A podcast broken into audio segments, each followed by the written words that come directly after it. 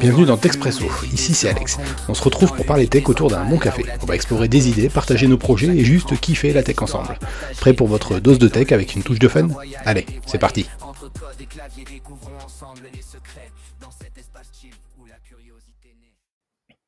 C'est good, on enregistre. Bon, bah du coup, bonjour à tous ceux qui nous écouteront. On est parti avec... Euh, je vais y arriver, pardon, c'est le matin, c'est dur, avec Laurent et Étienne. Aujourd'hui, c'est Zero Trust. Ouais, ça pique un peu là. Ouais. Bon, en plus du Zero Trust du matin, je suis pas sûr de. Mais bon, on va essayer. Donc, du coup, Zero Trust, c'est quoi? Ça consiste en quoi? Bah, je sais pas, déjà, j'aimerais savoir ce que vous en pensez. Euh, oula, de ce qu'on en avait parlé tous les deux, c'était tu fais confiance à que dalle. J'allais dire, tu fais confiance à personne. Voilà, c'est ça. Et tu remets toujours en question, je crois, l'identité ou quelque chose comme ça de, euh, du parc. Il n'y a pas un truc comme ça? Ouais, en On en avait parlé il y a longtemps. Hein, mais... Euh. Ouais, en fait, le, donc l'idée derrière le Zero Trust, c'est à contrario de ce qu'on a toujours fait, en fait, au final, c'est au lieu de se dire que le réseau de l'entreprise est forcément sécurisé, on part du principe qu'il ne l'est pas. Donc, fini le gros pare-feu euh, de c'est moi qui est la plus grosse. Hein.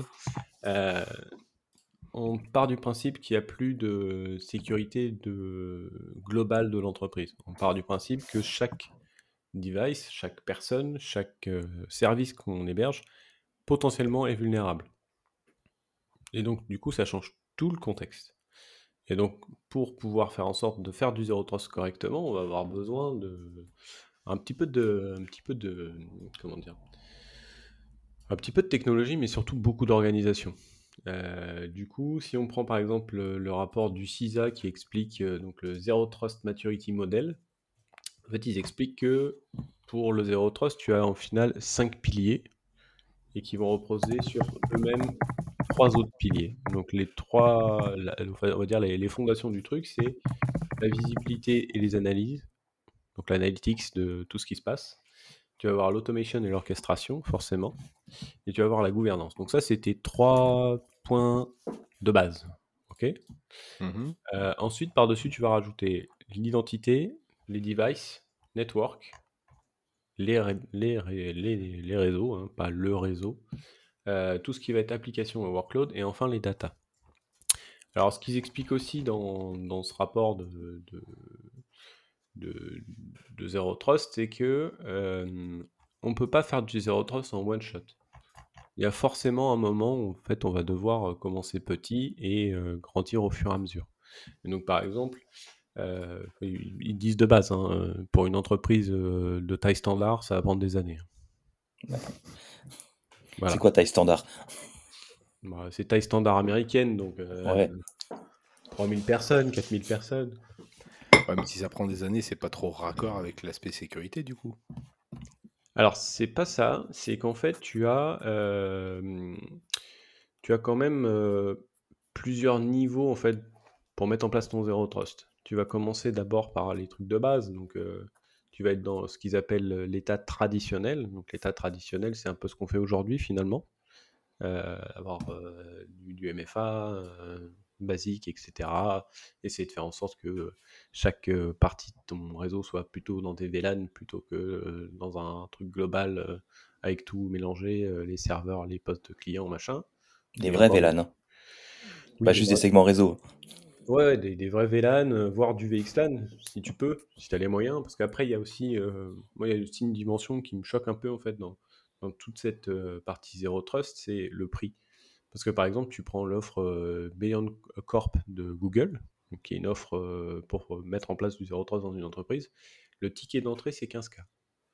Si tu es en dessous de 15K mensuel, il ne t'écoute pas. Alors le prix euh, par utilisateur n'est pas forcément euh, excessif, hein, c'est 6 dollars par utilisateur pour avoir toutes les briques, donc l'identité, euh, la gestion du réseau pour les gens qui sont à distance ou en local. C'est-à-dire qu'en fait, peu importe où tu es, tu es toujours connecté dans un espèce de VPN qui te permet de sécuriser les flux. Donc après, l'idée c'est de passer de l'état traditionnel à l'état initial, puis à l'état advanced et enfin à l'état optimal, donc le, on va dire, le state of the art. Bon, personne l'est. Hein. Franchement, euh, quand on regarde le document, euh, c'est assez euh, impressionnant. Euh, alors, qu'est-ce qu'il raconte sur l'état optimal? Donc, l'état optimal, c'est fully automated, uh, just-in-time life cycle and assignment of attribute to asset and resource that self-report with dynamic policy based on automated observer, observer trigger, dynamic list privilege access, just enough and uh, with, uh, within result. Alors du coup, je traduis pour ceux qui parlent pas anglais. Donc l'état optimal, c'est avoir la mise en place de, de tout ce qu'il faut de manière complètement automatisée, avec euh, du just-in-time, donc euh, juste à temps. C'est-à-dire que tu lances un applicatif, il va te donner les bons droits, euh, par exemple. Euh, et donc tout va être basé sur des attributs que tu vas avoir sur ton device plus ton identité, les deux. Euh, Est-ce que tu es sur un réseau autorisé, machin, etc. Euh, basé sur des polices, des, ouais, des policies, je sais pas comment on traduit, des stratégies euh, en français? Stratégie, Ouais, ouais. stratégie, ouais. Moi, je le dis, pour moi, c'est toujours policy. Tout police, tu dis police, les gens comprennent.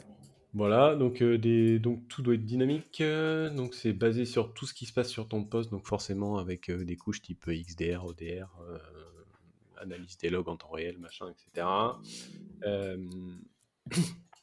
Et donc après tu fais du list privilege. Donc je pense que tu en as déjà fait un petit peu, Laurent, non, du list privilege euh, en PowerShell? Un peu, ouais. Ouais, c'est pas si évident que ça à mettre en place. Non. Euh, L'autre jour, là, je disais un post sur LinkedIn où quelqu'un parlait de, des endpoints JEA. Euh, et en fait, quand tu regardes, bah, vous avez déjà vu du JEA en entreprise, euh, vous? Non. Non, Alors, ça me parle pas. JEA, JEA, c'est Just enough administration. voilà, c'est on se connecte à un serveur et on va avoir juste les droits pour faire l'action. La techno est superbe, Ah, c'est génial. mais euh, la mise en place, c'est compliqué. Ouais, la mise en place c'est compliqué. Pas techniquement. Pas techniquement, toujours pareil, c'est pas techniquement. Mais euh, donner juste les bons droits aux, bo- aux bonnes personnes, c'est compliqué de définir des profils. Ouais, de la définition des personnages, c'est le truc Ouais. le plus compliqué, euh, je trouve, hein, de, de penser à tous les types de profils qu'il peut y avoir, même ne serait-ce que quand tu fais un truc plus simple, sans passer sur du Zero Trust. Tu veux faire, je sais pas moi, une petite application, euh, ben en fait, euh, définir ta liste de personas, c'est quelque chose d'extrêmement compliqué de penser à tous les scénarios. Donc il y a le Mm. vendeur, il y a l'utilisateur de base, l'utilisateur avancé, etc. C'est une vraie galère. Euh, moi, le seul, le seul endroit où j'ai vu du JEA en prod, c'est quand je déployais les Azure Stack Hub. C'est le seul endroit. Donc, en fait, tu as, des endpoints, euh, emergency, console, machin. Et là, oui, effectivement, tu en as. Mais sinon, j'en ai jamais vu. À part en lab, non, j'en ai jamais vu en prod. Ouais, en lab, euh, on en a plein de choses dans le lab. Donc, ouais, du coup, les, pour revenir au, au maturity model, donc le, le traditionnel, on va considérer qu'on a euh, des choses assez manuelles quand même au niveau des life cycles, donc le cycle de vie de, de ce qu'on va faire, au niveau de, bah, des logs, au niveau de la sécurité. Donc, on a les éléments, on les collecte, mais on ne les traite pas. Ou alors on les traite de manière manuelle. Donc, c'est-à-dire qu'il y a un gars qui va regarder de temps en temps, ah tiens, qu'est-ce qui s'est passé? Chose Euh, que personne ne fait jamais. Ah, en fait, si, t'en t'en as qui le font. Enfin, À moins d'avoir une grosse boîte où tu as une équipe qui fait que ça toute la journée. ouais, mais alors par, par contre, après, tu sors un petit peu de la démarche. C'est que si tu as une équipe dédiée qui regarde les logs en temps réel, bah, tu restes dans du traditionnel. Oui, bah, pour l'instant, on parle du traditionnel. Voilà. Euh, donc du coup, les, les, stratégies, euh, pardon, les stratégies euh, de sécurité sont plutôt euh, euh, statiques, c'est-à-dire qu'on met en place une règle de firewall, on met en place euh, une GPO, on met en place un truc, euh, c'est statique, il n'y a, pas de- y a pas de gestion dynamique, et ça, ça se base sur le principe qu'au final, bah, ton infrastructure elle est figée, quoi. Sauf qu'une infrastructure, si elle est figée, c'est que ta boîte elle est en train de fermer, quoi. Ou que c'est du service public. C'est ce que j'allais dire, parce que moi, je- voilà. Exactement. Sans, voul- sans vouloir balancer sur personne. Non, non, je me sens pas visé. Non, on, on plaisante, hein, euh, messieurs euh, les fonctionnaires, vous faites du travail euh, excellent euh, dans la fonction Non, non, on plaisante pas. Non, non. je- Non, ça- ça- non, en fait, ça, ça dépend où. Tu vois, moi, je vois mon frangin qui est dans, dans l'éducation nationale euh, à l'université de Rouen. Enfin, je vois, je vois les infras qu'ils ont. je me dis quand même, ils pourraient te payer un peu plus, quoi. Euh, Bon, soit. Re- re- Revenons-en au zéro trust. Alors, Avant de voilà, divaguer. du coup- effectivement, l'approche traditionnelle, finalement, c'est ce qu'on fait déjà. On log des trucs, on récupère des infos. C'est pas fait de manière homogène et euh, hétérogène partout euh, de la même façon. euh, ça reste assez superficiel. Après, donc l'état initial, c'est on va commencer à automatiser ça pour attribuer donc bah, les bonnes durées de vie sur les rétentions de logs, etc. Parce que finalement, si on n'a pas de rétention sur les logs, on va pas être capable de pouvoir savoir quelle est la normalité. Parce que le but du Zero Trust, c'est pas uniquement de, dire au gars, vas-y, redonne-moi ton mot de passe à chaque fois qu'il fait quelque chose. Non, c'est pas ça le but. Le but, c'est d'être capable de détecter par rapport à son comportement s'il est en train de faire quelque chose qui est habituel ou pas. Bah, c'est un peu l'équivalent d'un EDR, quoi, finalement. Bah, finalement, si tu mets en place un EDR, ça va t'aider à répondre à un certain nombre de critères du Zero Trust Model. Mais c'est pas juste le DR ou l'XDR. Maintenant, on parle mmh. d'XDR parce que bah, le DR, tu es vraiment dans un domaine cloisonné. L'XDR, tu vas ouvrir à plusieurs sources. Par exemple, tu prends Wazoo, bah, tu peux connecter euh, ton Microsoft 365, tu peux connecter ton graph pour récupérer les events, etc.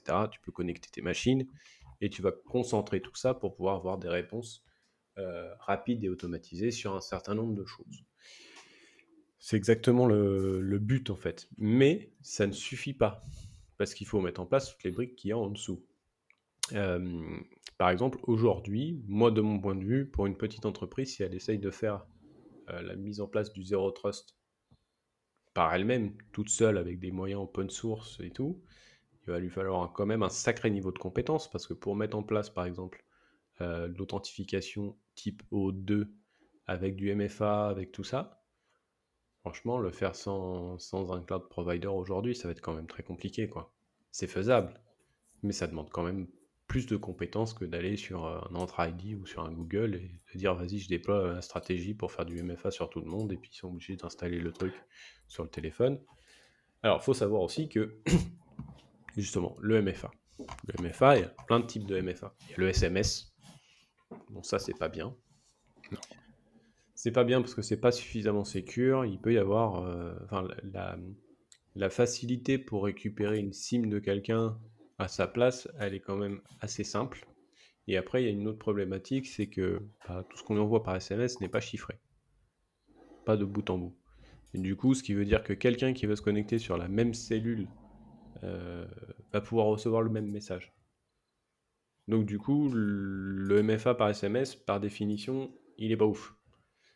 C'est toujours mieux que rien, mais bon, mmh. aujourd'hui, bah, par exemple, il y a quand même encore beaucoup de banques qui ne proposent que ça, quoi. Donc c'est un peu, c'est un peu con, c'est comme ça.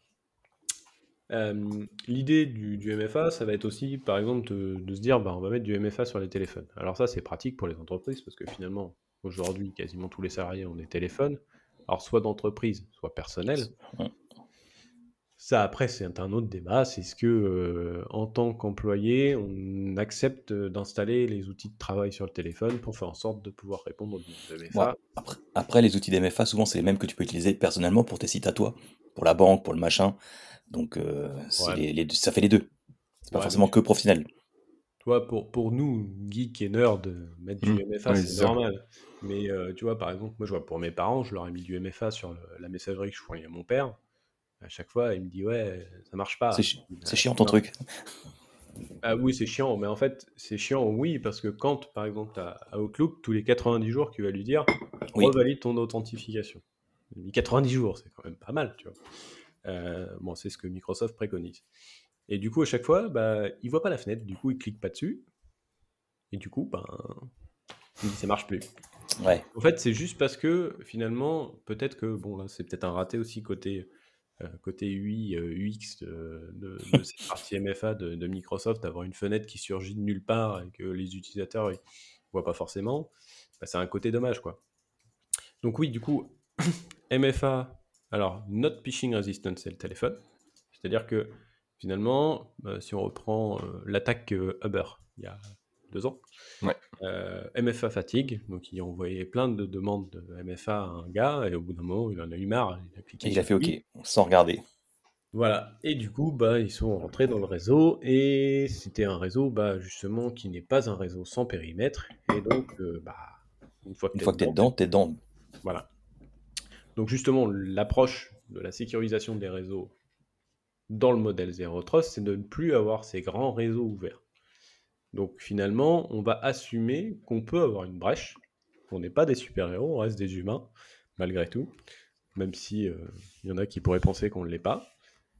Nous sommes des humains, nous les informaticiens, un peu bizarre certes, mais on n'est pas infaillible, et donc on peut se tromper. Et on va se tromper, c'est évident. Hein. Je veux dire, euh, qui s'est jamais trompé ici? Pas moi, en tout cas, moi je me suis trompé plein de fois. C'est comme ça qu'on apprend. Moi non plus. Donc finalement, le but justement de, ce mouvement Zero Trust, comme on pourrait le catégoriser un petit peu, c'est d'assumer que finalement on va faire des conneries à un moment ou à un autre. Et donc le but c'est de faire en sorte que avec les briques de l'identité, avec les briques du XDR, avec les briques euh, du réseau, de faire en sorte d'avoir des, on va dire, des plus petites parties faciles à identifier et de savoir que par exemple si tel credential a leaké, finalement il va avoir qu'un tout petit périmètre d'action. Et on va savoir sur quel type de données. Euh, par exemple, je sais pas moi, un service, euh, un compte de service qui fuite pour accéder à un type de données dans, un, dans une base de données, bah, si c'est lui qui fuite, en fait, on va être capable de savoir que tel type de données est impacté. Quand on va devoir signaler à la GDPR, finalement, l'impact, il est maîtrisé et on sait qu'est-ce qui a pu être accédé potentiellement. Parce que quand on fait la déclaration, c'est du potentiel. On ne sait pas mmh si ça a été le cas. Et on ne saura pas forcément si c'est le cas. Parce que peut-être que ça n'a pas laissé de traces. Peut-être que les mecs, ils sont suffisamment balèzes pour, pour désactiver ce genre de choses. Donc, ce qu'il faut bien retenir, en fait, dans, les principes du Zero Trust, c'est que finalement, on revalide l'authentification et l'autorisation. Donc ça, c'est deux choses différentes. Hein. L'authentification, c'est qui tu es. L'autorisation, c'est le fait de dire tu as accès. À quoi à quoi tu as accès Ouais. Alors, ce qui est intéressant, c'est que finalement, dans le, dans le protocole O2, qui, est, qui permet justement ces, ces authentifications fortes, euh, on va avoir une notion de scope et de claims. C'est-à-dire qu'on va pouvoir dire au moment où on demande le token, je veux un token pour faire telle action. Par exemple, lire mes mails sur, euh, sur Outlook, c'est un scope. Et donc quand on va créer, enfin, ouvrir son Outlook avec Microsoft 365 par exemple, il va automatiquement demander un token avec ce scope pour dire je vais lire les mails avec. Si tu utilises ce token pour faire autre chose, bah, ça ne marchera pas. Ça ne va pas te donner des droits sur Azure, ça ne va pas faire euh, n'importe mmh. quoi théoriquement, si c'est bien configuré, bien évidemment, tout est toujours la, même base. C'est que finalement, si ton système est mal configuré, euh, ça marche pas trop. Alors après, il y a quand même un point important, c'est que dans cette démarche, finalement, bah, on se rend compte qu'on va devoir classifier les éléments. Donc pour euh, les différents euh, modèles, alors si vous voulez regarder page 10 du modèle, du cloud, enfin, le Zero Trust Maturity Model, V2, hein, moi je suis dans celui-là. Attention parce qu'il y en a plusieurs. Il y a un tableau donc, qui explique chaque responsabilité entre de l'identité jusqu'à la data, pardon, euh, dans le mode optimal ou dans le mode traditionnel. par exemple, je vais vous en prendre un au pif. Donc, dans le traditionnel, sur l'identité, euh, pour tout ce qui va être euh, comment dire, login, on va utiliser du password ou du MFA. Si on prend par exemple dans le mode euh, initial, là on va être que MFA avec mot de passe. C'est pas la même logique. C'est-à-dire que d'abord on fait le MFA, puis ensuite on va demander le mot de passe pour vérifier s'il si, correspond. C'est pas la même chose. Hein. ensuite, qu'est-ce qu'il va y avoir? Sur la partie data, par exemple, euh, dans le mode traditionnel, on va, ils vont considérer qu'on est dans l'état traditionnel si on a un inventaire manuel des données. C'est-à-dire qu'on regarde par exemple bah, sur les serveurs de fichiers, sur les bases de données, etc. Classifier ces données pour savoir quel type de personnes peuvent y accéder, ne peuvent pas y accéder, etc. Et donc ça, on va le faire, mais manuellement. Vous voyez? Ça, c'est un gros boulot. C'est un gros boulot, et je dirais même que finalement, c'est pas notre boulot à nous. Non, non, clairement. Clairement, enfin, je veux dire, nous, on met en place un serveur de fichiers, une base de données. On avait, on avait un projet euh, dans, mon ancien, dans mon ancienne vie de data governance avec Office 365, de classification de la donnée. Mhm. Et la grosse problématique, c'était qui va, qui va classifier la donnée. Bah la, direction générale euh, voulait que ce soit le SI, alors que nous, on disait, mais nous, on ne sait pas c'est quoi vos données. C'est à vous de nous dire euh, quelles sont les données sensibles, quelles sont les données hypersensibles, confidentielles. Voilà, c'est vous la production de données, c'est pas nous. C'est ça, c'est exactement ça. Alors par contre, il y a un point important aussi sur cette partie de data, quand on est dans le mode traditionnel, pour eux, on atteint le mode traditionnel à partir du moment où on a une encryption minimum, euh, un chiffrement minimal euh, des données à rest et euh, en transit. c'est-à-dire qu'on a par exemple un SQL Server, on va avoir du chiffrement de la data et du chiffrement du trafic. Et en plus, on a une gestion des clés, mais manuelle. C'est-à-dire que quand on met en place un chiffrement, forcément, il y a un moment où il faut une clé, un certificat, il faut quelque chose. Et donc, cette, cette gestion du certificat, elle est faite, bah, en gros, sur le serveur, quoi, à minima. Alors, il y en a qui vont dire, ouais, mais bon, c'est quand même mieux si on met une PKI, machin, etc. Ouais, c'est mieux. Sauf que une PKI, il faut savoir la gérer. Et une PKI, c'est pas, c'est pareil, c'est pas non plus un truc aussi facile que ça à mettre en place et à maintenir surtout. Euh, donc il faut faire attention à ces trucs-là. Ensuite, par exemple, si on prend le niveau optimal, hein, parce qu'on va se dire que nous, nous le but c'est d'arriver dans le niveau optimal pour la classification des données et tout ça, là. Donc c'est Continuous Data Inventorying. Donc en gros, à chaque fois que tu rajoutes une donnée, il va la classifier automatiquement. Euh, donc Automated Data Categorizing and Labeling. Donc du coup, ça c'est plutôt cool. Euh, Optimiser Data Availability. Donc ça c'est pareil, ça veut dire que finalement dans ce modèle, on va considérer aussi que il peut y avoir des défauts hardware, provider, etc. Donc on va essayer de faire en sorte de dupliquer la donnée à différents endroits pour ne pas euh, faire n'importe quoi. Donc tu vois, c'est ce que je te disais Alex, c'est que finalement dans le modèle traditionnel, il y a quand même des choses qui existent, qu'on connaît déjà, mmh qu'on sait qu'il faut faire. Ah oui, complètement. Après le problème c'est euh, comment convaincre le boss, quoi. Comment lui dire, bah écoute, euh, ce qu'on est en train de faire, bah c'est pas ouf, et puis bah, bah on pourrait peut-être faire mieux quand même, même sans aller sur le niveau optimal, parce que le niveau optimal, forcément, tu te doutes bien, pour faire euh, de la classification automatique de 2D, il faut un peu d'argent quand même. Parce que, bah oui. Parce que voilà, c'est pas, euh, c'est pas un truc facile. Alors peut-être que. Mais le, le mieux est l'ennemi du bien. Si on arrive déjà à être bien. Bah, c'est ça en fait. C'est pour ça qu'ils disent que ça prend des années, parce que finalement, le changement, il n'est pas technique, il est organisationnel. Ah oui. Et comme en fait, encore aujourd'hui, tu as des gens qui vont dire bah, pourquoi on va mettre de la sécurité? Moi, j'ai rien à cacher. Bah, ce, genre, ce, genre, de projet, c'est pas des projets informatiques, c'est des projets d'entreprise. C'est des projets d'entreprise, mais euh, qui sont techniques. Oui. Qui restent très techniques quand même, parce que finalement, ben, il faut faire réussir à comprendre aux utilisateurs comment ça fonctionne. Eux qui sont responsables de la sécurité et pas quelqu'un de l'extérieur. Parce que finalement, c'est pareil.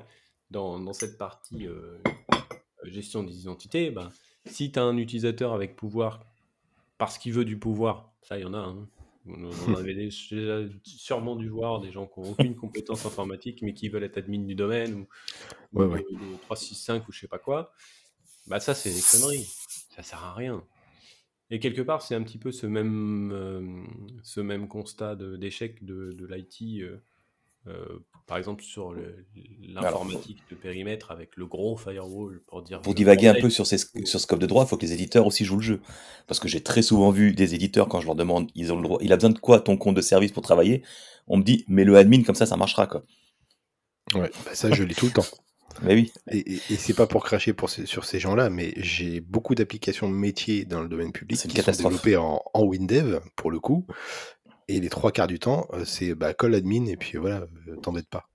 Ouais, c'est très compliqué. C'est très compliqué d'avoir des éditeurs l'information de dire, mais il a besoin d'accéder à quelles données, de quelle façon, avec euh, quel ça, et puis, et puis, je sais pas toi, mais moi, combien de fois j'ai des gens qui, ils, n'ont aucune compétence en infra, sans forcément euh, faire des trucs de ouf, mais euh, tu parles juste de DHCP, de droit, de GPO, de même ça, ils savent pas ce que c'est. Bah, en, général, en général, les gens qui viennent faire l'installation chez toi, c'est plus des technico-commerciales, c'est pas des vrais techniques pures et dures. Quoi. Souvent, c'est des consultants qui sont pas forcément très mmh. techniques.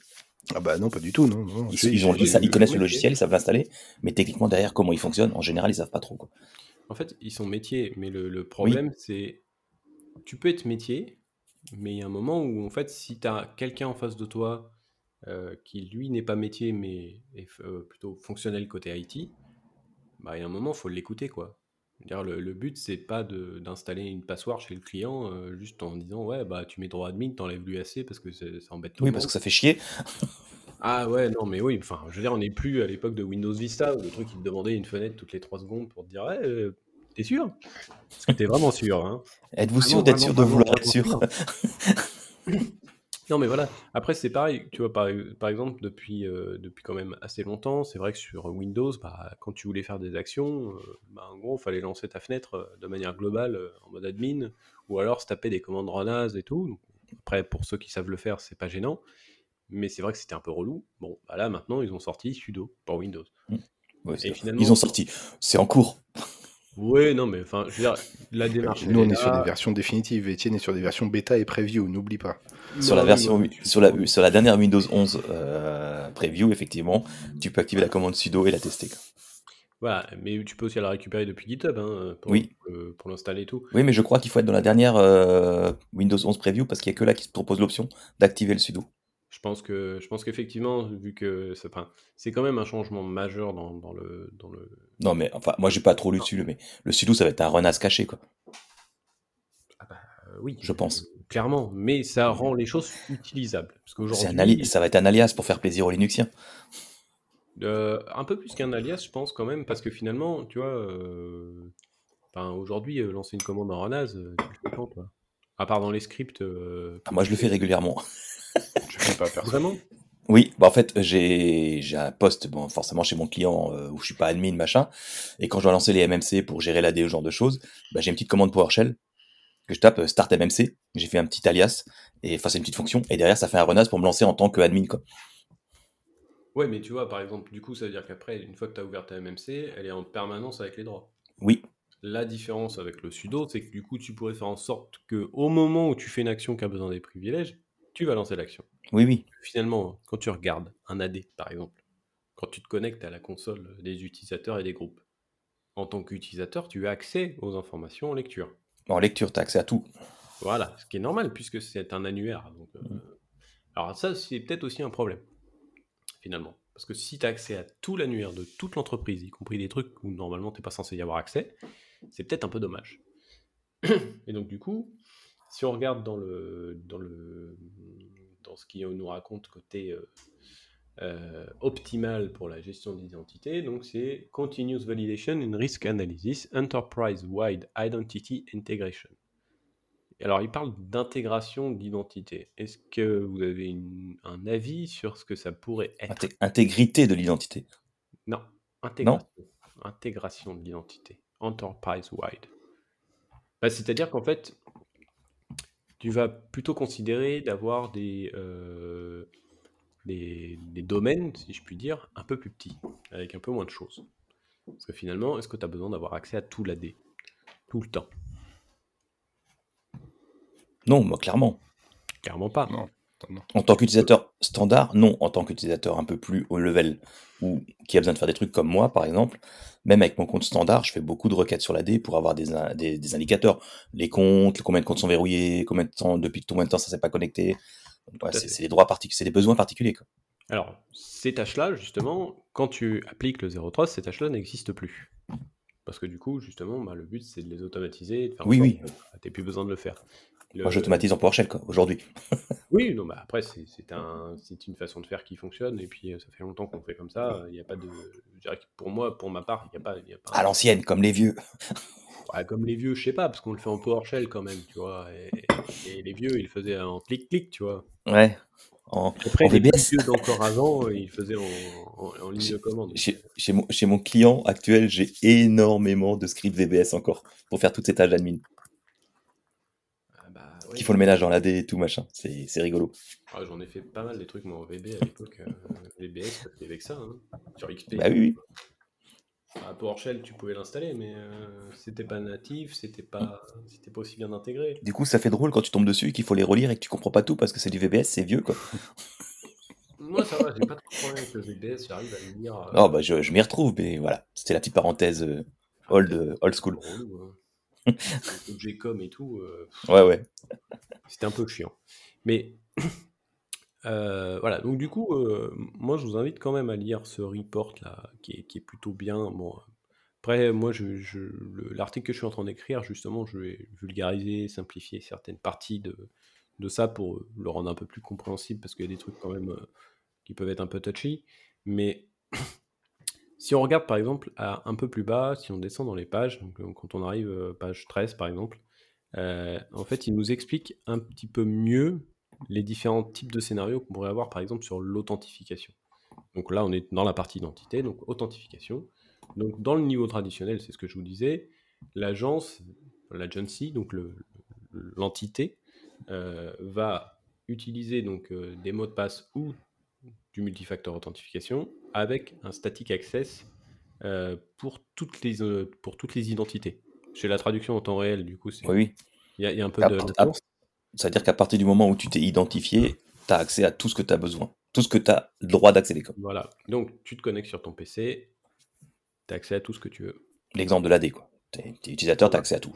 Exactement. Et si tu prends un niveau ne serait-ce qu'initial, on arrive dans on s'authentifie avec du MFA, ce qui inclut du mot de passe et un second facteur, mais qui n'est pas forcément phishing resistant, etc. etc. Euh, donc le, premier facteur, c'est le mot de passe, et ensuite on a euh, les validations pour euh, récupérer certains autres attributs. Donc ça, c'est le niveau, finalement, qu'aujourd'hui, si n'importe qui qui fait du Microsoft 365 et qui le fait à peu près dans les règles, il est dans cet état initial. Après, si on met en place le Advanced, là, on va être sur la mise en place du phishing resistant, donc avec les clés FIDO2, qui est obligatoire au final. Au final, les entreprises, à un moment ou un autre, s'ils veulent faire les choses correctement et, sécuriser leur SI, bah, ils n'auront pas le choix d'aller euh, chez Ubico et d'acheter des clés. C'est pas donné.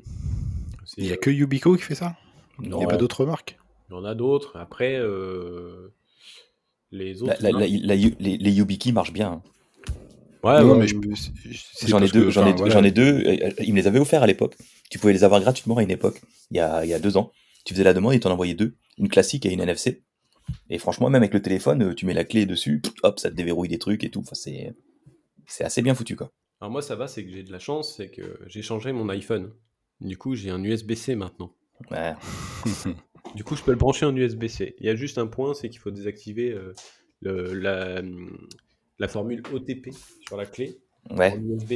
Parce que sinon, en fait, quand tu le branches, il croit que c'est un clavier, donc tu n'as plus de clavier. C'est un peu con, mais euh, sinon, à part ça, ça marche. Euh, je trouve en tout cas, les, clés, moi, je les avais commencé à les utiliser avec Azure. Quand euh, dans mon ancien taf, on avait Azure. Et du coup, bah, je sécurisais mon compte Azure avec ma YubiKey, avec mon petit doigt comme ça. Pouf, hop.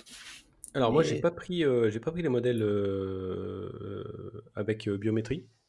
Parce qu'en fait, j'ai vu qu'ils étaient, entre guillemets, moins sécurisés. Bah, j'ai pas, j'ai pas choisi, on me les a offertes. Oui, donc je les ai prises.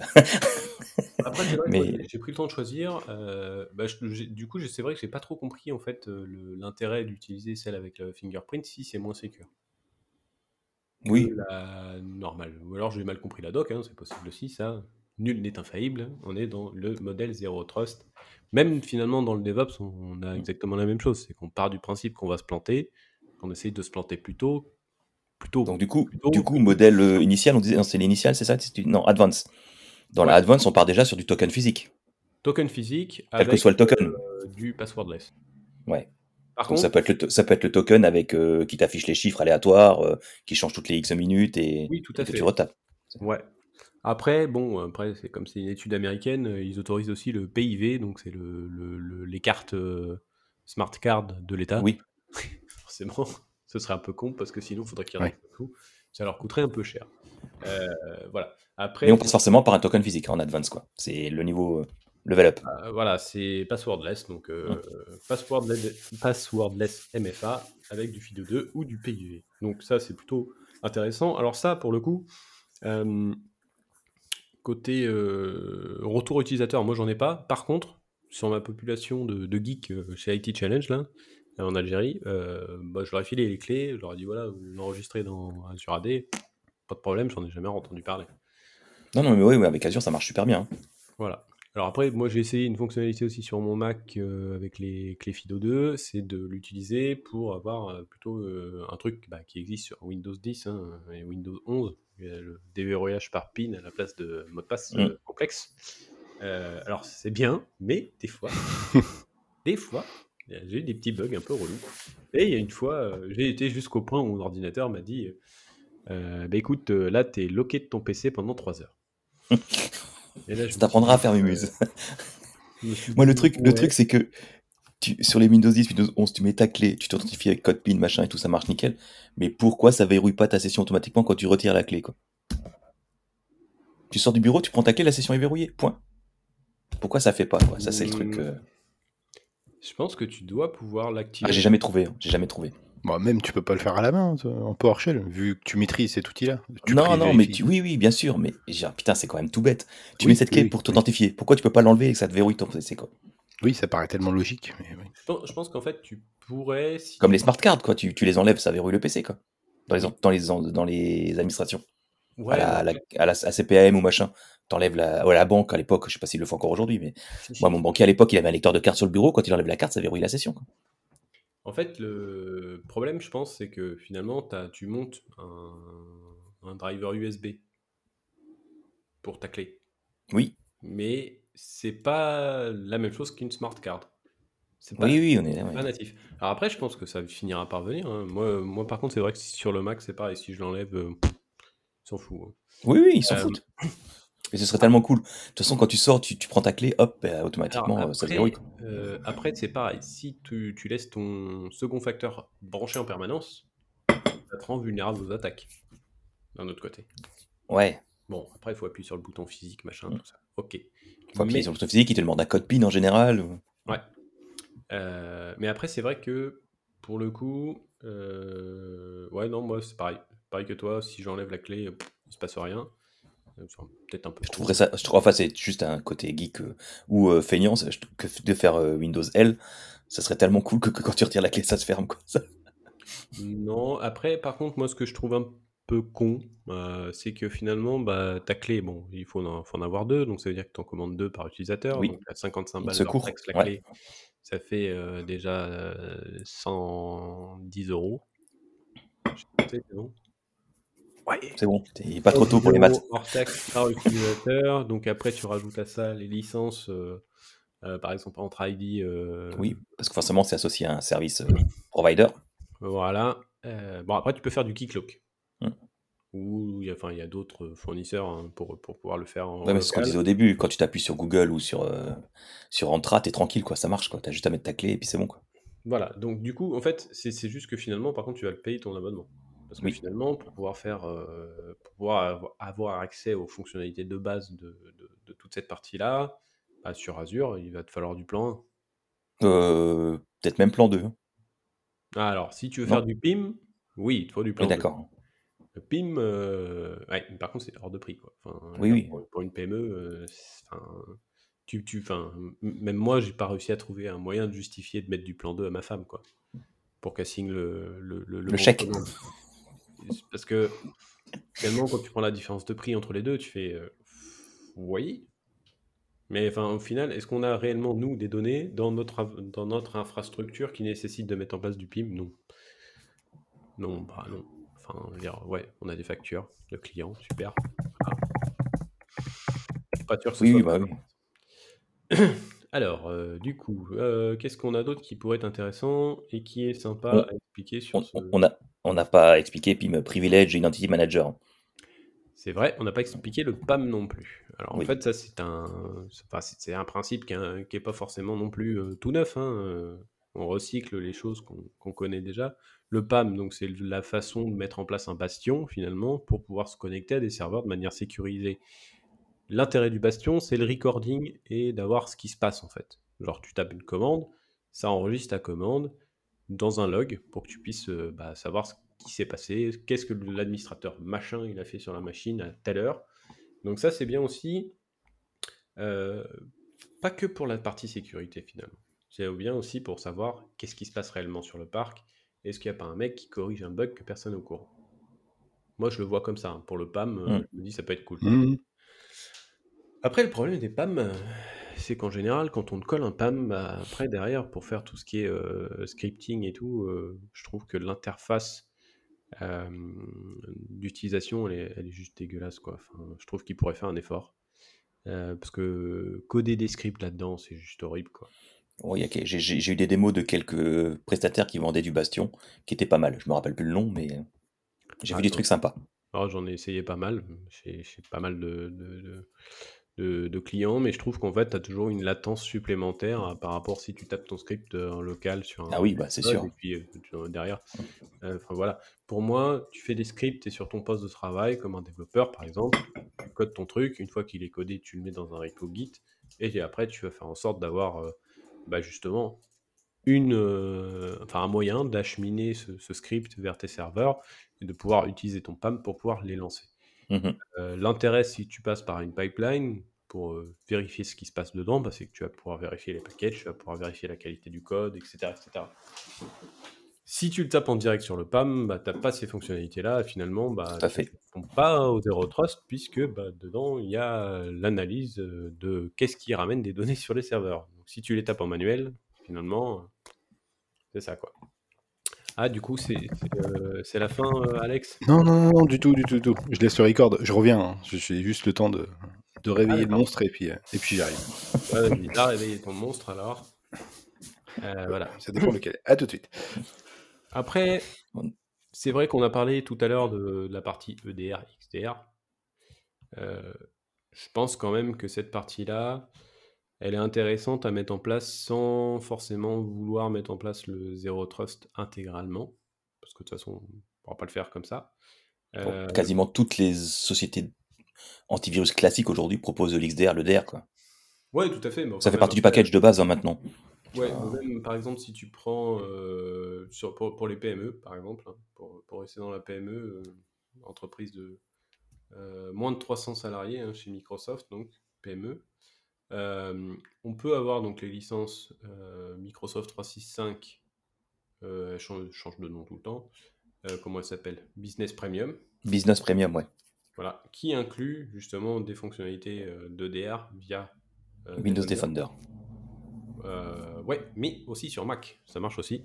Oui. C'est ce qu'on utilise, je l'ai déployé partout.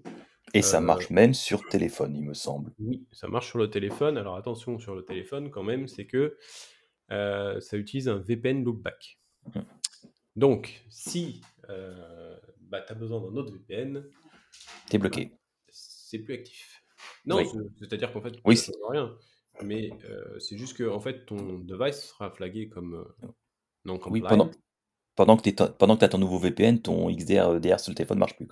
C'est ça. Donc, je dirais que peut-être que. Bon, après, je sais pas, hein, peut-être que c'est propre à l'iPhone que tu peux avoir qu'un seul tunnel en, même temps, c'est possible. Faudrait que je demande à mon collègue parce qu'il l'avait testé sur Android aussi. Faudrait que je vois avec lui. Ouais, bah, c'est vrai que j'ai pas de pas d'Android moi. J'en ai aucun pour, euh, pour justement bah, mieux gérer le, parc. Hein, bah, dans mon ancienne vie, on l'avait déployé sur les Android, mais on faisait pas d'autres VPN que celui-là, donc on n'a jamais eu de, la question à se poser. Quoi. ouais, tout à fait.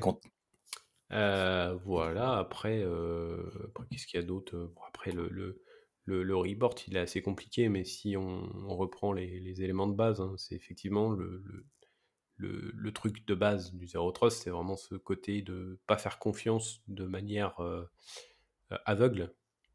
Parce que ton service aujourd'hui que tu as installé, potentiellement, il peut être vulnérable et donc potentiellement, il peut faire n'importe quoi dans ton réseau. Donc finalement, si tu lui donnes n'importe quel type de droit, tu oui, oui. Puis c'est comme tu disais au début, le list privilège, c'est qu'il faut arrêter de faire des comptes de service. Même, euh, moi j'ai déjà vu dans les entreprises euh, où je suis passé, euh, pas forcément l'ancienne, mais de, mon ancienne ancienne vie, où tu avais des comptes de service managés à la Microsoft, mais qui avaient accès à tout. quoi. Tu avais le même compte de service qui faisait tout. Finalement, c'était un compte super admin, le compte de service. Quoi. Bah, alors, tu as, ce truc-là qui est dangereux, et tu as l'autre truc qui est dangereux. C'est les admins qui utilisent un compte admin du domaine pour, euh, on va dire, lire leurs mails. Ouais, ça malheureusement. Ah, ah, non, pour lire leurs mails, machin, non. Mais pour faire tout, comme tu disais au début. Aujourd'hui, euh, moi, clairement, euh, dans toutes les entreprises que j'ai faites jusqu'à maintenant, mon compte admin domaine, j'utilisais le compte admin domaine pour faire tout et n'importe quoi, à partir du moment que c'est de l'administration. Ouais. C'était pas, c'était pas des comptes à liste privilège. C'est à partir du moment où tu devais faire le moindre truc, même un tout petit privilège élevé, tu passes à l'admin du domaine, quoi. Alors par contre, moi, il y a quand même. Il n'y a, pas d'histoire de tearing et de machin, tu vois, par exemple. Ah oui. Parce que, est-ce que, le, tearing fait partie du zéro trust?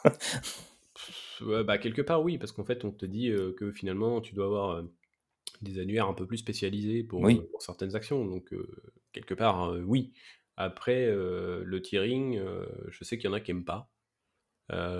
côté sécu, hein, parce qu'en final, tu peux vite faire n'importe quoi aussi, quoi.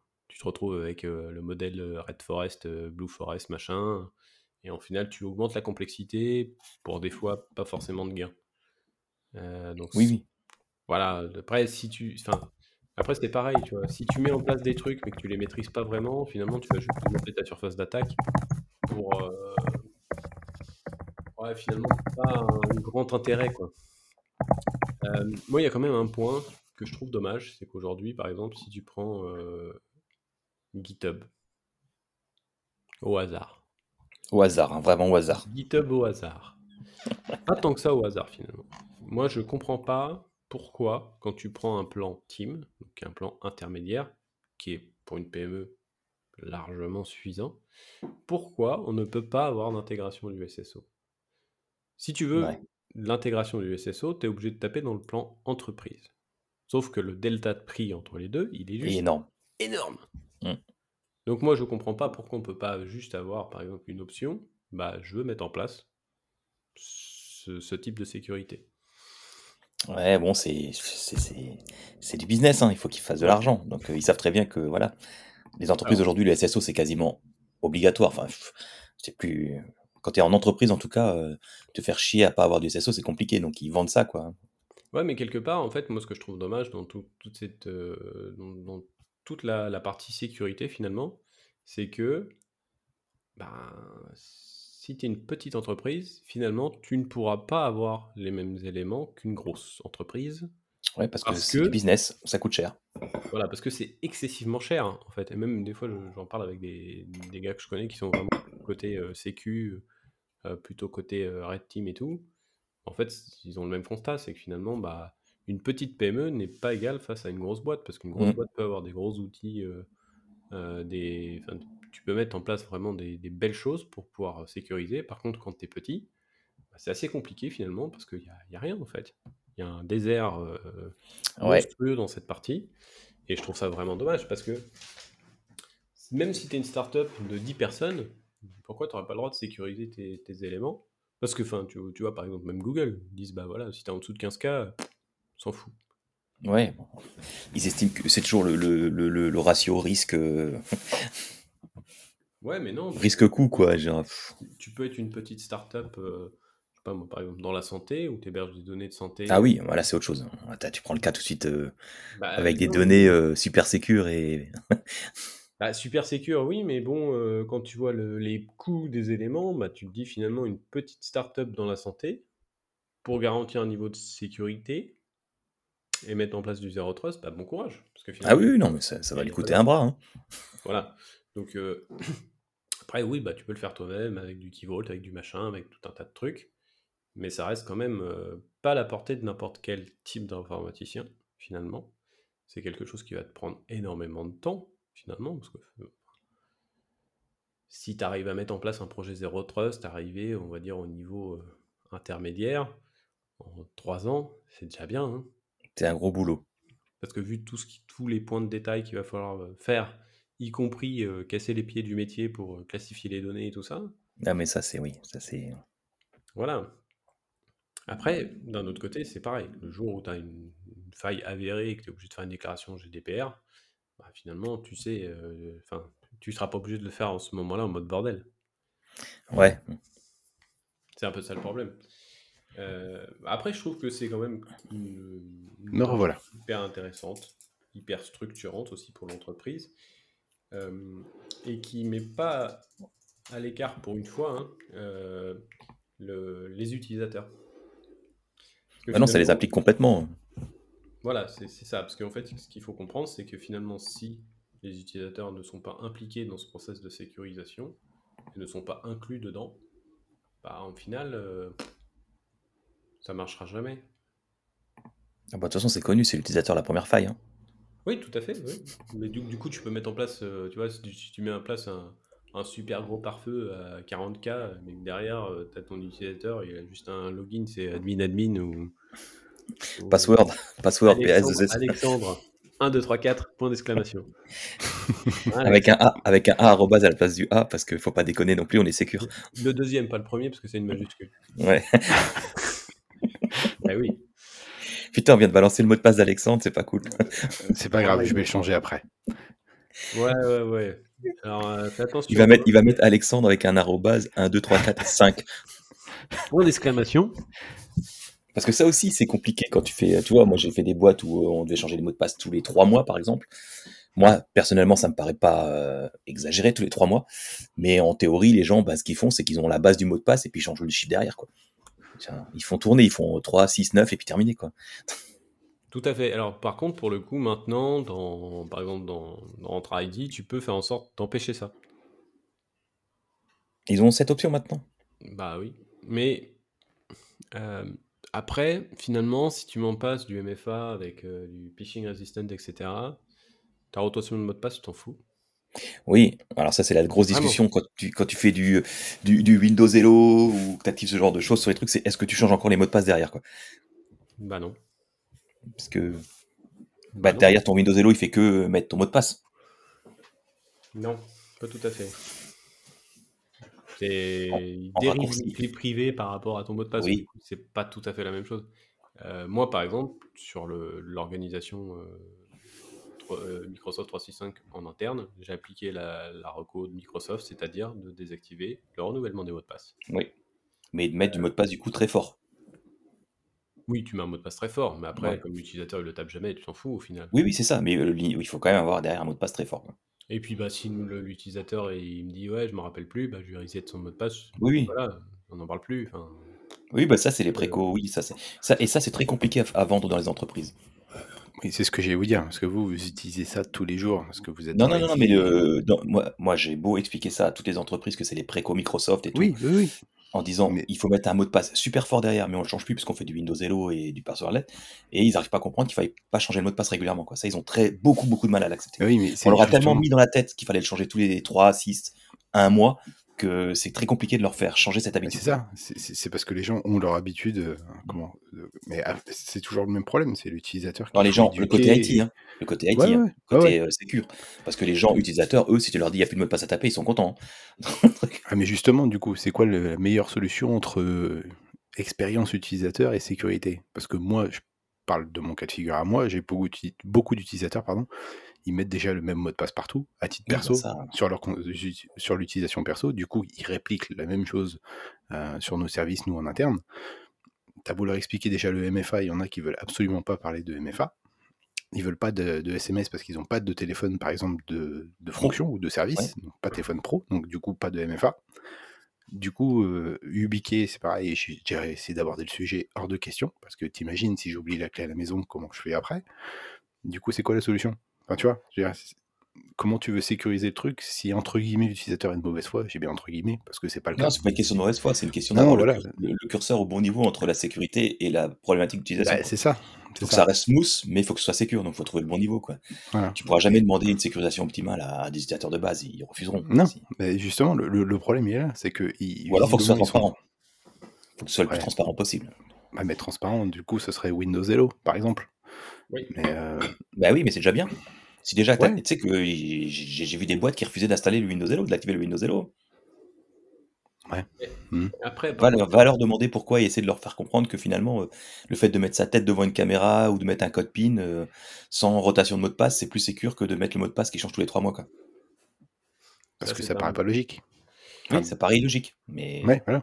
Pourtant, euh, pourtant, ça l'est, parce que finalement, ton token qui est généré, il a une durée de vie très courte. Oui. Euh, alors que ton mot de passe, bah, il est valable euh, pendant trois mois. Mmh. Oui, oui, non, mais c'est clairement. Ce qu'il faut, c'est vulgariser le truc, c'est d'expliquer que finalement, quand tu utilises ces systèmes euh, basés sur l'autre 2, parce qu'ils sont tous basés dessus quasiment, bah, finalement, ton token, donc le mot de passe réel que tu vas utiliser, il a une durée de vie très courte. Le maximum, je ne sais plus le, maximum que tu peux mettre, mais c'est très très court. Et donc, du coup, c'est hyper intéressant en termes de sécurité et même en termes d'utilisation finalement. Donc, mettre en place Windows Hello pour les cas euh, comme Alex, bah, c'est finalement le plus simple. Après, il y a l'autre problématique, ça va être euh, le, côté euh, hétérogène des parcs. Si mmh, par exemple, tu as d'autres types de devices, là, moi, je me prends un peu la tête là-dessus là, en ce moment, parce que plateforme SSO sur macOS est arrivée et il est disponible depuis maintenant presque deux ans. Euh, sauf qu'en fait, il faut faire en sorte que les IDP, donc les, fournisseurs d'identité, supportent le, la configuration. Donc j'ai configuré euh, tout bien comme il faut euh, en théorie, hein, d'après ce que j'ai trouvé dans, dans, les docs qui sont un peu balbutiantes côté entre ID. Et finalement, bah, quand je lance la commande pour vérifier si mon Mac peut accéder au, à la, aux plateformes APSSO, là, il y a une commande à taper, hop, je vais même la taper en direct, même si vous ne voyez pas. Euh, bah en fait, j'obtiens euh, qu'il n'a pas trouvé de configuration, alors que le profil est là, que tout est là, etc. Donc c'est pareil, ça reste euh, pas forcément simple de faire du, de l'hybride. je vais regarder, je vais regarder comment on peut faire pour contourner ça, parce que moi, ça m'intéresserait bien, justement, bah, de ne plus avoir cette problématique, d'avoir le local sur le Mac, et d'avoir plus que des comptes qui sont dérivés de, de comptes entre ID. Alors ça peut paraître bête pour ceux qui sont que sur Windows, mais effectivement sur les Mac, bah, on est toujours sur des locaux. Euh, quand on est dans un écosystème euh, Microsoft 365, c'est pas hyper gênant. Parce que finalement, bah, tu as le SSO derrière qui va, qui va prendre la relève et euh, qui va sécuriser les données de l'entreprise et tout. Ça, c'est plutôt cool. Ouais, mais du coup, là, le, Mac, vu que c'est pas super supporté partout, est-ce que tu peux faire du Zero Trust avec du Mac ou il faut impérativement genre du Windows ou tu peux le faire avec n'importe quoi? Non, tu peux le faire avec n'importe quoi. C'est juste qu'après, euh, euh, par exemple, si tu prends euh, un fournisseur d'identité comme Okta, eux le supportent. Le, fameux plateforme SSO. Enfin, il y, en a d'autres qui le supportent. Le, tout, c'est que finalement, peut-être pour Microsoft, c'est moins intéressant de l'implémenter rapidement, ou peut-être qu'ils ont du mal à communiquer avec les, les équipes d'Apple sur ce, sur ce sujet-là. Bon, sur, avec Apple et Office 365, ça a toujours été un peu. Même le MDM, il a mis un bout de temps à bien gérer les iPhones. Oui, il gérait très bien les Android au début, et il a mis du temps, beaucoup de temps à gérer les iPhones correctement. Quoi. Ouais, parce qu'en fait, euh, c'est vrai que sur ce côté MDM euh, et tous ces sujets-là, euh, Apple est quand même très restrictif en fait sur, mm. les actions que tu peux faire. Bah, sur Android, c'est quand même beaucoup plus open bar, donc finalement, c'est facile de faire quelque chose. Quoi.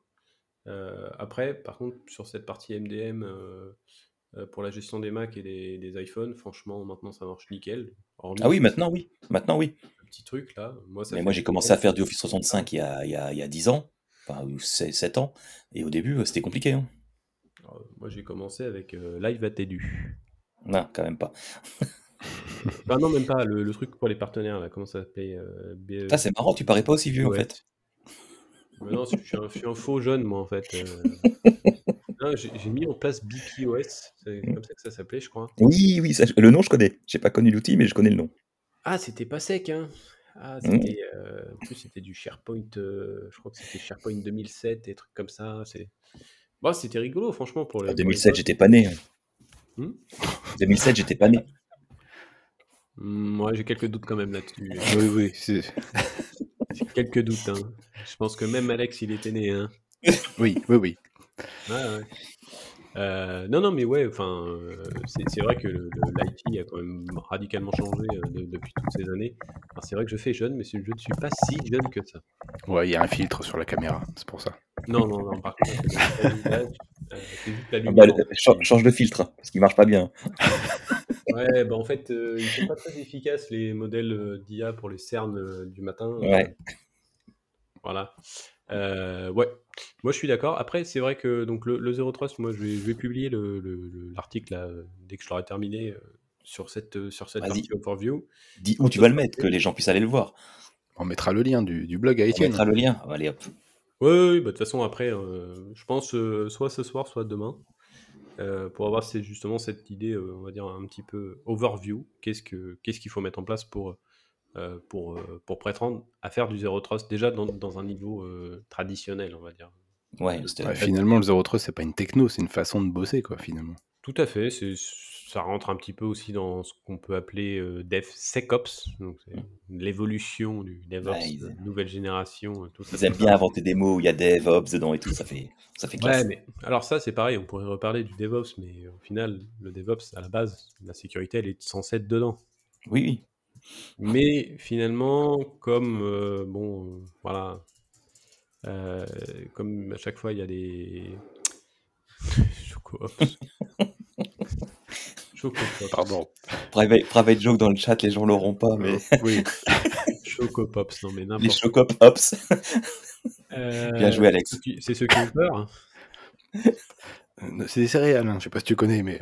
Non, je connais pas, désolé. Tu connais pas les Chocopops? Oh là là. Non, je mange pas ça. Ah moi non plus, hein. c'est un truc que j'avais quand j'étais gamin. Ouais. Euh, non, quand j'étais gamin, j'avais pas le droit. Donc il y a pas très longtemps en fait. Ouais, la semaine dernière. Exactement.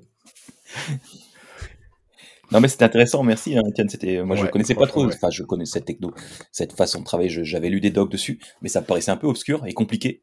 Mais finalement, euh, c'est pas si compliqué si on se dit qu'on peut y aller step by step quoi. De toute façon, tu es obligé d'y aller step by step. Les changements d'organisation euh, faits en mode euh, en mode brutal, ça marche rarement. Ouais, mais vraiment, c'est des petits steps, quoi. Tu peux faire, bah, commencer par le MFA, hein, ce qu'on fait beaucoup dans beaucoup d'entreprises. Hein. La première étape, c'est d'activer le MFA déjà, puis après, bah, peut-être le MFA avec passwordless, euh, voilà, ce genre de choses. Et... Euh. Ouais, après, faut pas oublier les, autres, euh, les autres périmètres. Par exemple, j'ai pas oui. parlé du réseau, mais bon, il y a, y a, aussi un. Oui, tout ce qui est VLAN, tout ça. Oui. Ouais, puis un minimum de, de, chiffrement, par exemple, parce que c'est vrai que souvent, on voit des trucs où, bah, en local, on met pas de HTTPS, alors qu'au final, aujourd'hui, mettre un certificat avec du Let's Encrypt en local, ça marche très bien. Oui, oui. Et c'est gratos. Enfin, je veux dire, le coût, il est, il est pas il est pas déconnant. Enfin, je veux dire, c'est pas. Puis dans des grosses boîtes aujourd'hui, on a des PKI, donc euh, c'est. Dans les grosses boîtes, tu as les PKI. Par contre, après, le problème, c'est trouver le mec qui gère la PKI qui peut te donner un certificat. Ça, c'est autre ouais. Ah non, non, ça peut être compliqué. Cette partie-là, des fois, c'est extrêmement compliqué. J'ai pas, fait, j'ai pas fait de petites entreprises, comme tu dis, euh, de PME ou de machin, mais dans toutes les boîtes que j'ai faites, il y avait une PKI. Hein, c'est pas. Oui, la base. Hein. Dans toutes les grosses boîtes, tu vas avoir une PKI. Par contre, la problématique, c'est vraiment celle-là c'est avoir le bon type de certificat dont tu as besoin. Oui. Pour faire ce que tu as besoin. Parce que tous Parce qu'après, tu as le fameux certificat, euh, certificat serveur qui va valable 10 ans euh, pour être tranquille. Quoi. Ouais, mais ouais, celui-là, je suis pas hyper fan perso. Mais bon, voilà. Après. Euh, après en général, souvent, souvent dans les entreprises, les certificats ont des durées de vie assez longues pour pas être emmerdé à les renouveler à chaque fois. Quoi. Clairement. Bah, après, euh, par contre, euh, quand tu mets en place de l'IPsec avec ce type de certificat de 10 ans, ça marche pas des masses. Hein. Mm. pas ouf. Hein. IPsec en mode transport, hein, je, précise, parce qu'il y a deux modes. Il y a le mode VPN et il y a le mode transport. Donc tu chiffres le réseau. tout ce qui passe dans le réseau. C'est très intéressant à mettre en place d'ailleurs. J'avais fait un script en PowerShell, vous pouvez le retrouver pour le déployer, il est sur mon GitHub. Ouais, mais tu vois, c'est comme le LDAP. Le LDAPS, moi, j'ai je l'ai vu dans aucune entreprise aujourd'hui. Bah, le problème du LDAPS, c'est que finalement, tu n'as rien qui est compatible avec. Donc, euh, tu as l'air con. c'est super, tu as un LDAPS, mais en fait, tu es obligé d'exposer un autre LDAP à côté parce que finalement, bah, ton GLPI, euh, LDAPS, euh, il sait pas. Hein? Ouais, mon GLPI, c'est open source, c'est pour ça. Non, tu as, des super logiciels métiers dans les mairies qui sont compatibles. Non, mais je sais, c'était une, petite joke. Une petite joke. On n'a pas beaucoup de logiciels dans les mairies compatibles LDAP. Ah ouais, du coup, c'est à chaque fois une base. Euh, ah ouais, ouais. Ah ouais. Ah, moi, j'ai halluciné, ouais, dans d'anciennes vies aussi, où souvent, même euh, les, les, les bah, pour en revenir aux éditeurs, où ils venaient, ils disaient, mais ton, ton, ton logiciel, il a besoin de quel droit pour aller dans l'AD On disait, ah, mais en fait, il faut qu'il puisse aller écrire dans l'AD. Parce que c'est à partir du logiciel que tu modifies des trucs et ça va les écrire les droits dans l'AD dans un, dans un, mmh. dans une propriété du compte, machin. Je dis, non, mais tu te fous de ma gueule, ton truc va écrire dans l'AD, quoi. Donc, c'est quoi votre histoire? Il écrit dedans, mais il lit pas. Oui, en fait, ils, utilisaient un des, une des propriétés euh, personnelles de, des comptes AD, par exemple, pour aller écrire une info qui est nécessaire au logiciel. Quoi. Donc il a besoin mmh. que le logiciel aille écrire dans l'AD. Non mais tu rigoles, mec. c'est quoi vos logiciels euh, où il faut ouvrir les droits d'écriture dans l'AD quoi? Open bar. Ah ouais, non, c'est. Les éditeurs, tout, en fait, c'est tout un ensemble, hein, la sécurité.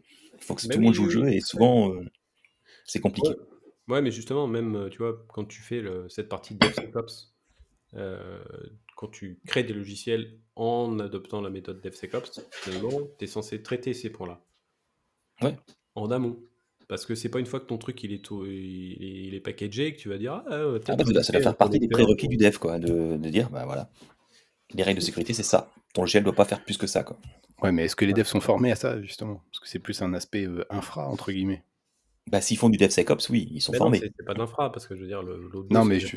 Euh, je veux dire, euh, techniquement, ils devraient savoir. Après, euh, qu'est-ce qui, enfin, où est la responsabilité de, de, bah, finalement de, cet échec de la mise en place du, du de l'autre 2 côté, côté dev? Bah, C'est peut-être la complexité des documentations, tout un tas de trucs comme ça. Après, c'est vrai que là, aujourd'hui, par exemple, moi, je vois, j'ai des chantiers en cours chez des clients pour mettre en place justement une librairie qui s'appelle en Node.js pour le coup, mais qui est disponible sur quasiment tous les langages, la librairie Azure Identity. Cette librairie, elle est juste top parce qu'en fait, ça te simplifie la mise en place de, de tous ces protocoles d'O2, etc., etc. Et franchement, c'est juste trop cool, quoi. Bah, tu, aujourd'hui, là, demain, tu veux faire un truc en Node.js ou même en Go, bah, tu utilises cette librairie, euh, il va être capable de, de, de, récupérer tes credentials sur ta machine euh, de manière sécure, euh, avec les droits dont tu as besoin, etc. Donc c'est super cool. Et c'est facile à mettre en place. Après, le problème, c'est que c'est pas très connu. Ouais, c'est ça, c'est ça le souci. Il y a une veille techno aussi à faire côté dev. Ouais, c'est ça. Par exemple, nous, on fait des petits outils en Go, là, côté Simplified et Challenge, là. Je vous avais partagé dans le Discord. Bah, finalement, il y, a beaucoup de trucs où, bah, bah, j'ai expliqué au gars, bah, là, en fait, ton truc où tu récupères le service principal à la mano, là, on va dégager, on va mettre la librairie, et puis bah, si tu veux utiliser un service principal, tu peux, si tu veux utiliser ton AZ login, tu peux. Enfin, voilà. Et en fait, c'est hyper pratique, et c'est franchement simple à mettre en place. Faut pas réinventer la roue. Non, faut pas réinventer la roue, après, il faut que la roue existe. Mmh. Qu'elle existe et qu'elle soit, je dirais, disponible sur l'étagère. Parce que finalement, euh, quand tu as besoin de faire un truc, des fois rapidement, bah, tu vas trouver le, enfin, tu vas mettre en place le truc que tu trouves le plus facilement. Et finalement, ce que tu trouves le plus facilement, bah, souvent, c'est pas la bonne façon.